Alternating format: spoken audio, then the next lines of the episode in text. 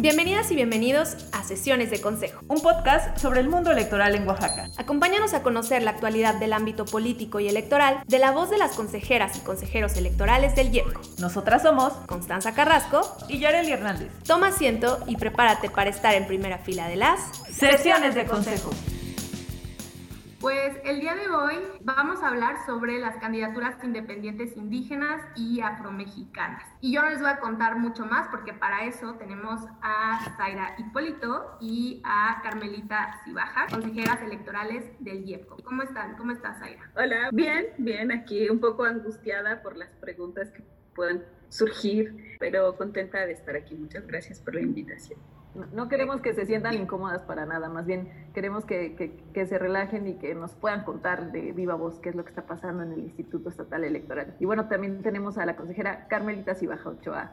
Bienvenida a este primer programa. Hola, ¿qué tal? Pues es un gusto estar aquí en este primer saque de este proyecto maravilloso que tiene pues la finalidad de acercarse a la ciudadanía lo cual celebro profundamente y qué mejor que iniciar con un tema tan interesante como es este de las candidaturas para personas indígenas y afrodescendientes, que pues es de, suma relevancia, ¿no? Y celebro pues el compartir el espacio que me hayan considerado para algo que aportar en este, en este día, en comparación con toda la trayectoria y el conocimiento que tiene la consejera Zaira Aleli. Zaira. Muchas gracias. Muchas gracias por la invitación también.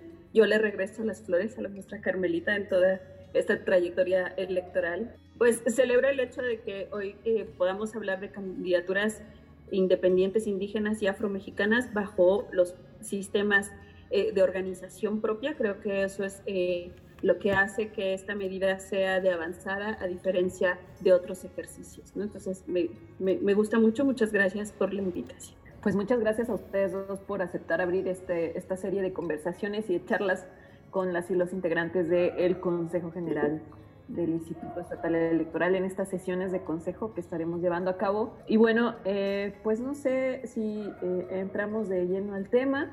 Y no sé qué dices, Constanza. Sí, la, la, verdad es que a mí me gustaría que eh, tanto la consejera Carmelita como la consejera Zaira, quien quiera, ¿qué es esta nueva figura? Porque conocemos las candidaturas independientes que se regularon en 2014 a nivel federal, por tanto, pues a nivel local en Oaxaca, tanto para diputaciones como para concejalías a los ayuntamientos. Pero ahora está esta, esta nueva figura en Oaxaca de las candidaturas independientes indígenas y afromexicanas, que esto último es lo que tiene como el factor diferencial. Así es que no sé quién de, ustedes nos quiera platicar cómo, qué son, de qué va esta, esta figura que es jurídica, pero que impulsa la participación de las personas que pertenecen a pueblos y comunidades indígenas del estado de Oaxaca, que sabemos que pues eh, son la gran mayoría en, en, nuestra entidad. Claro, pues bueno, te voy a platicar un poco de la parte legal. Eh, de, de, esta parte de, de, la figura, ¿no? Si bien es cierto, pues las candidaturas independientes como tal es una figura que surge en 2014, pero desde mucho antes ya había como intentos de personas por querer participar por vías diferentes a las postuladas por los partidos políticos. Recordaremos hace algunos años incluso hubo un aspirante a candidato a presidente de la República, pero pues la figura no estaba regulada, no había como tanto esta apertura, ni siquiera había eh, reforma constitucional en materia de derechos humanos, entonces no había como esto de maximizar derechos entonces pues la ley no lo dice y ni modos, ¿no? Mucha suerte y participa para la próxima. Posteriormente pues ya hay apertura, se da esta figura en, eh, a partir de estos procesos y poco a poco hemos visto un incremento. Por ejemplo, tuvimos a la primer presidenta postulada por esta vía, ¿no? A la primer presidenta municipal que llega por esta vía. ¿no? tenemos un presidente municipal que incluso logró la reelección por la vía independiente entonces, eh, eh, en, Oaxaca al menos esta figura sí ha tenido como mucho éxito. La verdad es que tuvimos un número bastante, bastante alto de solicitudes y pues bueno, ahí vamos, estamos ahorita todavía en, el tiempo en el que van a solicitar ya su registro de manera formal como candidatos. En el contexto de Oaxaca, pues tenemos casi eh, un, más de un 60% de población indígena en el estado. ¿No? Y es algo bien curioso porque de 570 municipios que tenemos en el estado, que de por sí ya es un chorro, eh, pues 153 eligen a sus autoridades eh, por la vía de partidos políticos y el resto eh, lo eligen por eh, su propio sistema normativo, que pues son como la mayoría. Entonces, el criterio había sido, porque incluso ya había como criterio legal, ¿no? De que las comunidades indígenas están debidamente representadas en su sistema. Ajá, sí, pero ¿y qué pasa si, por ejemplo, quieren llegar a una diputación?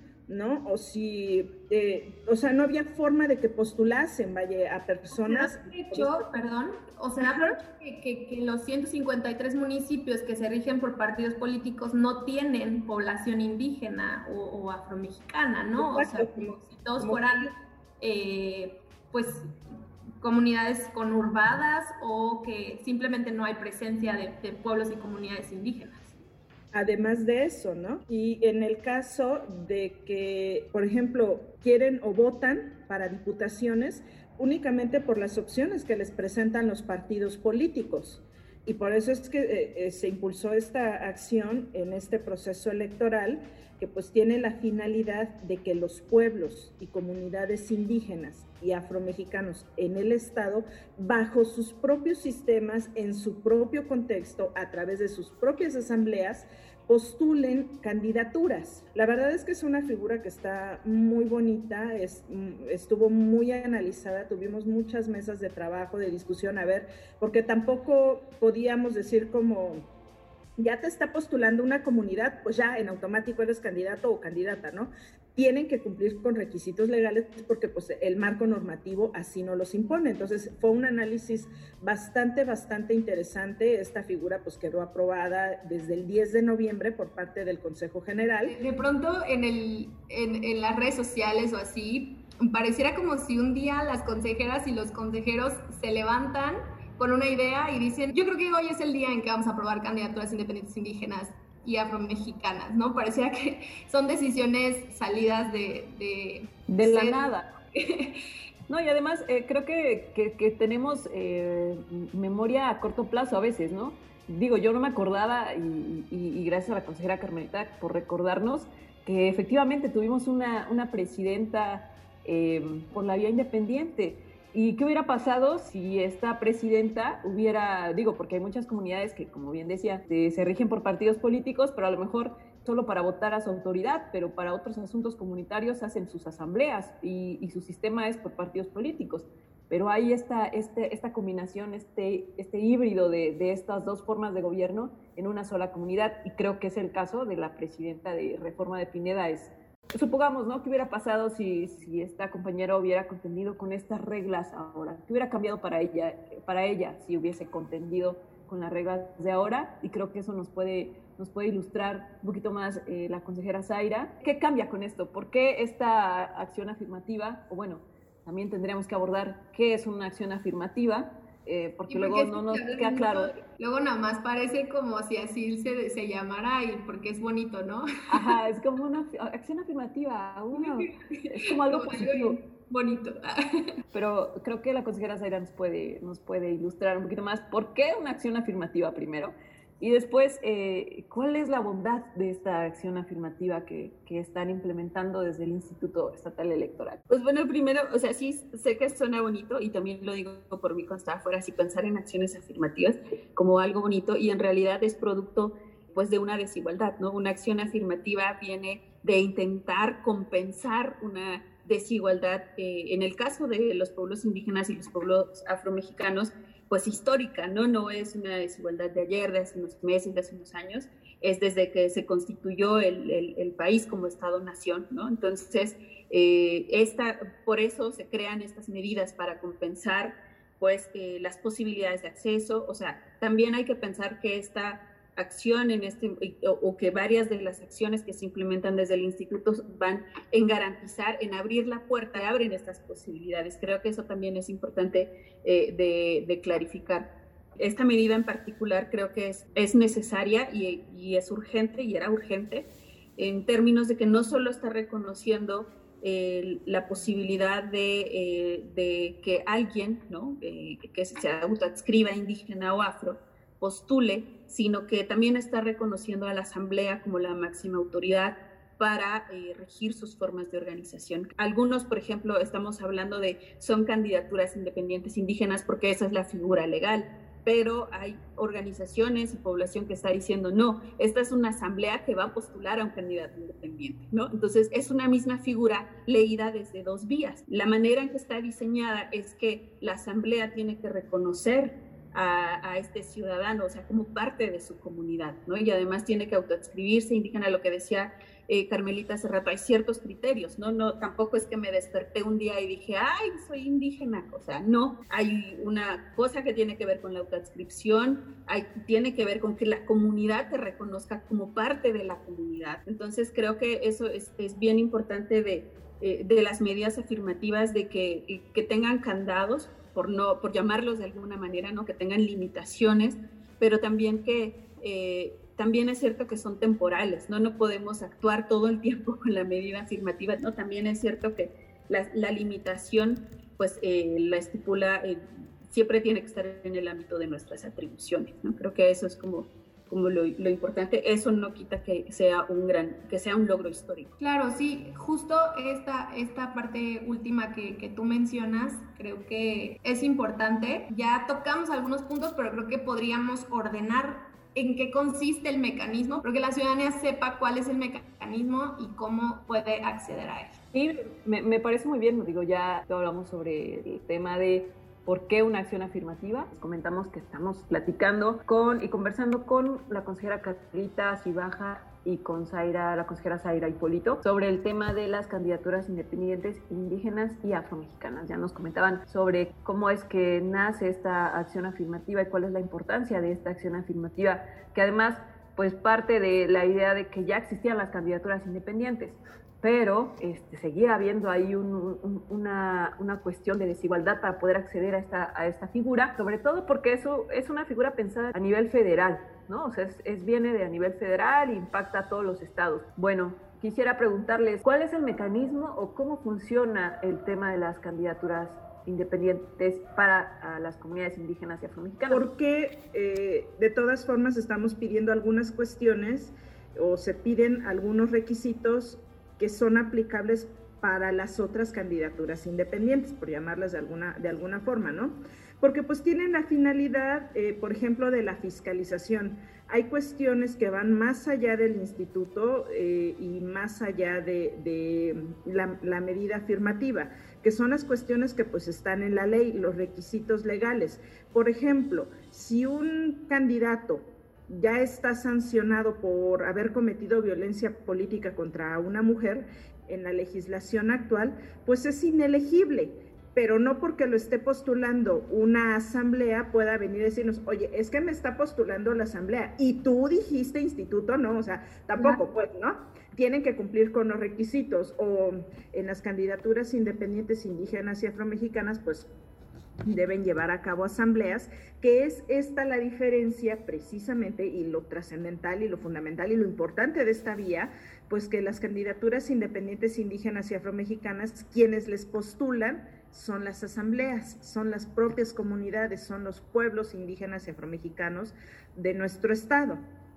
Esta es la parte, o sea, no van a tener que ir como las otras candidaturas independientes, no me gusta usar esta palabra de otras porque pues es como la otredad, ¿no? Eh, uno sí. Es como si fueran las, las, originales y las, y, las tafas. y la versión 2.0, ¿no? O sea, no, o sea, simplemente es como una figura diferente, ¿no? Sí, o sea, son eh, tienen muchas coincidencias, pero específicamente eh, el, detalle con las candidaturas independientes indígenas y afromexicanas, pues es precisamente eso, que sean las propias comunidades quienes les postulen. Y para esto, pues no tienen que ir a recabar el apoyo de la ciudadanía como se hizo con las candidaturas independientes, las que son este que van con aplicación de oye este mira yo quiero ser soy Carmelite pues quiero ser diputada entonces pues porfa fírmame aquí no para el, le daría mi apoyo la verdad. Ay muchas gracias yo lo sé. Pero, le doy pero enfatizando lo que dice Carmelita en esta diferencia en esta diferencia de la asamblea, o sea, si bien no andas con la app y no andas ahí recogiendo copias o este tipo, sí, o sea, el, el, hecho de que una asamblea te avale representa tu propia trayectoria, o sea, es colocarte frente a una asamblea y eh, pues yo puedo tener ganas de postular, ¿no? Pero si la asamblea dice, mira, pues es que no has cumplido en esto y en esto y en esto, y pues creemos que no podríamos darte nuestro respaldo, pues aunque tenga muchas ganas y aunque cumpla todos los criterios digamos, que establece el instituto, que establece la ley, si la asamblea no lo avala, pues no podría, ¿no? Creo que eso es lo generoso también de que la medida recoge la diversidad de asambleas, o sea, cada asamblea tiene su propio mecanismo para dar su respaldo o apoyo a alguien, también tiene sus propios desafíos de, eh, de, y sus propios mecanismos de control interno, ¿no? Creo que eso es muy importante, como no porque no andes con la app significa que no es difícil, Claro, que, que, luego esa es la idea que, que, se tiene, ¿no? Que dicen, ay, pues es que se puede prestar para que, este, pues ya eh, hagan ahí el, el, chanchullo y cualquiera pueda llegar. Eh, de pronto no, no, no logramos comprender eh, que no es así nada más porque tú quieras postularte, ¿no? O porque alguien en la asamblea te vaya a postular y a todos van a decir, sí, vas tú. O sea, no, no alcanzamos a ver todas estas dinámicas se dan eh, de las asambleas comunitarias que son muy importantes y que son muy firmes, ¿no? Esto que dices, Yare, me parece muy importante, que también lo, lo recalca Zaira, del tema de que no es nada más reconocerte, autoadscribirte indígena o afromexicana, sino también hacer parte de una colectividad, de una comunidad y acoplarte a su, a su norma, a su forma de vida, compartir ¿no? algunas costumbres, la lengua y, y, de alguna manera pues a la ciudadanía a la que vengo representando es a la ciudadanía en mi comunidad. Entonces represento los intereses estratégicos, las necesidades prácticas de esa comunidad que me dio la confianza para postularme, ¿no? Eh, pero una pregunta que yo quería hacerle a Zaira, eh, ¿ya hay como este interés de la ciudadanía? ¿Crees que ya hay un interés de la ciudadanía de los pueblos y comunidades indígenas y afros en participar? ¿Hay que impulsarlo? ¿Crees que esta sea la mejor vía? No, yo creo que eh, pues sí es un desafío, o sea, es una, es una medida si bien eh, se había planteado ya, por ejemplo, en, en la última consulta a pueblos y comunidades indígenas, se discutió, salió varias veces, quienes tuvimos oportunidad de estar en algunas de estas mesas que se realizaron en todo el estado, eh, era eh, como más bien la discusión no era la vía, la discusión en ese momento era que eh, se tuviera la representación en los espacios de toma de decisión, ¿no? Y en ese momento se hablaba no solo de, del, Congreso, ¿no? O del Senado, sino se hablaba como en todos los espacios, pues, ¿no?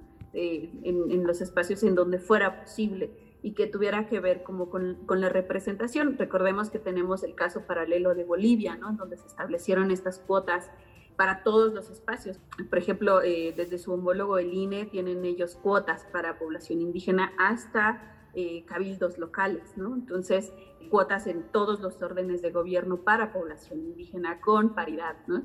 Entonces, por supuesto que eso eh, en Bolivia es, es, es un ejercicio muy interesante eh, que también tiene sus consecuencias, ¿no? Porque implementar este tipo de medidas en un país eh, racista es muy complicado, ¿no? Porque eh, se asume que las personas llegan por la cuota y no por sus habilidades y sus capacidades. Entonces, eso es desafortunado, ¿no? En, en, muchos sentidos. Entonces, creo que Bolivia nos enseña mucho sobre cómo establecer estas vías y estos caminos eh, y, qué cosas tenemos que combatir desde dentro. ¿no? La población indígena y afro está igual de politizada como la, como la sociedad occidental, como las y los mestizos, ¿no? Hay intereses políticos de, de, toda naturaleza, pues, ¿no? Yo he escuchado de un par que están interesados en, en la figura, no sé si al final eh, lo logren, pues, ¿no? Porque convencer o manifestar en una asamblea tu intención, pues también tiene sus, sus desafíos y sus costos, porque además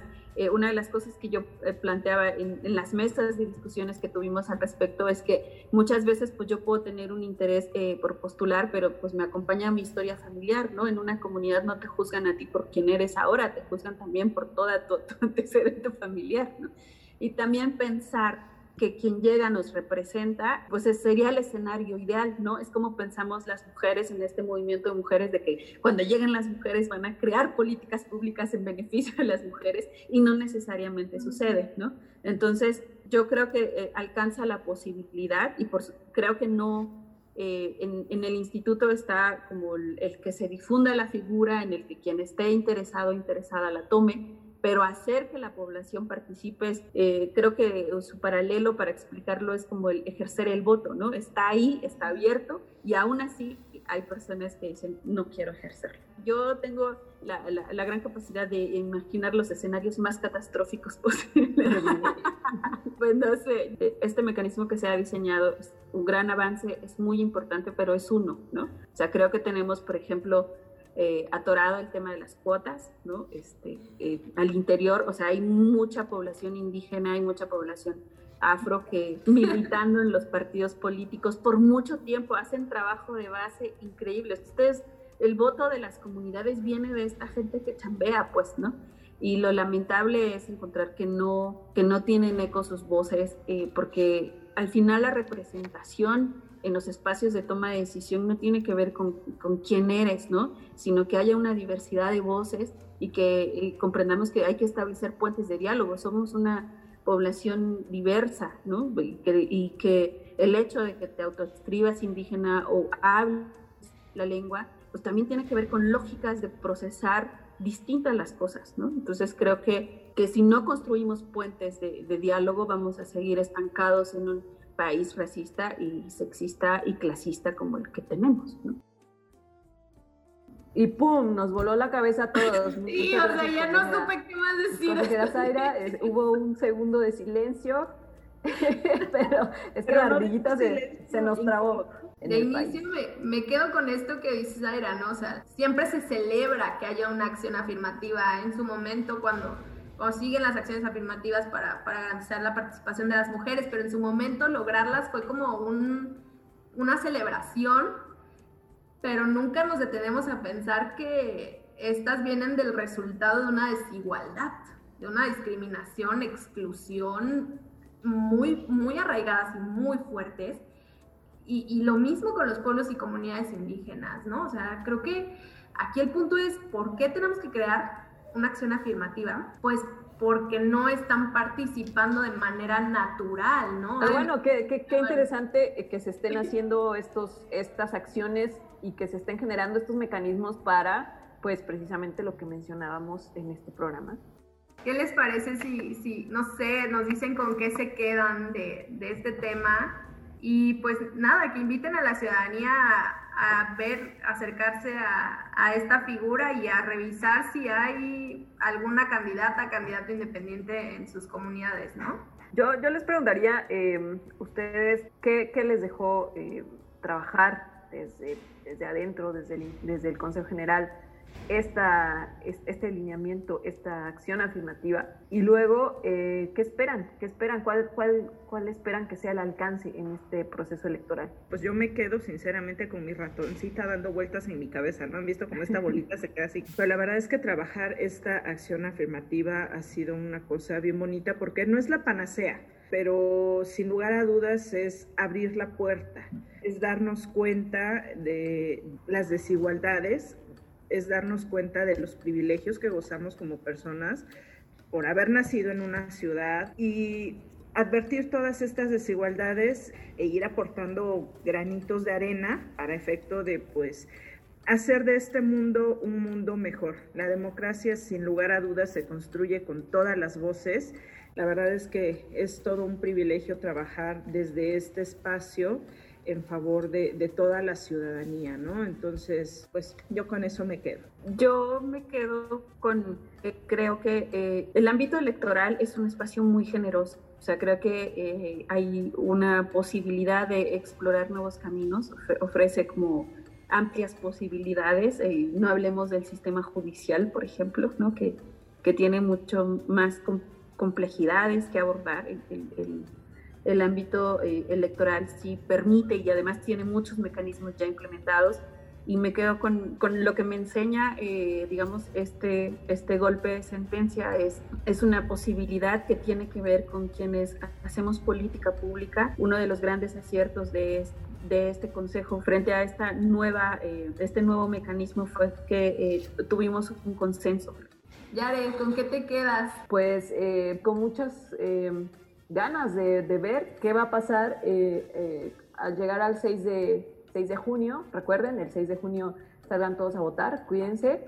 pero sí me, me, me, quedo con esas ganas de ver qué, qué, es lo que va a pasar con esta figura y qué viene y cómo va a impactar en, este, pues en los procesos democráticos y en la vida democrática de, de, nuestro Estado. ¿no? Yo me quedo con el saber que, que se está avanzando en crear mecanismos para que la, las personas, en este caso de los pueblos y comunidades indígenas, pues puedan participar y puedan ejercer sus derechos políticos y electorales a través de, también de sus, de sus propias costumbres. Y como dices, Yare, ya veremos, eh, esperemos que en la, eh, en la primera o segunda temporada de este episodio ya podamos tener el desenlace de, de este, de, este mecanismo.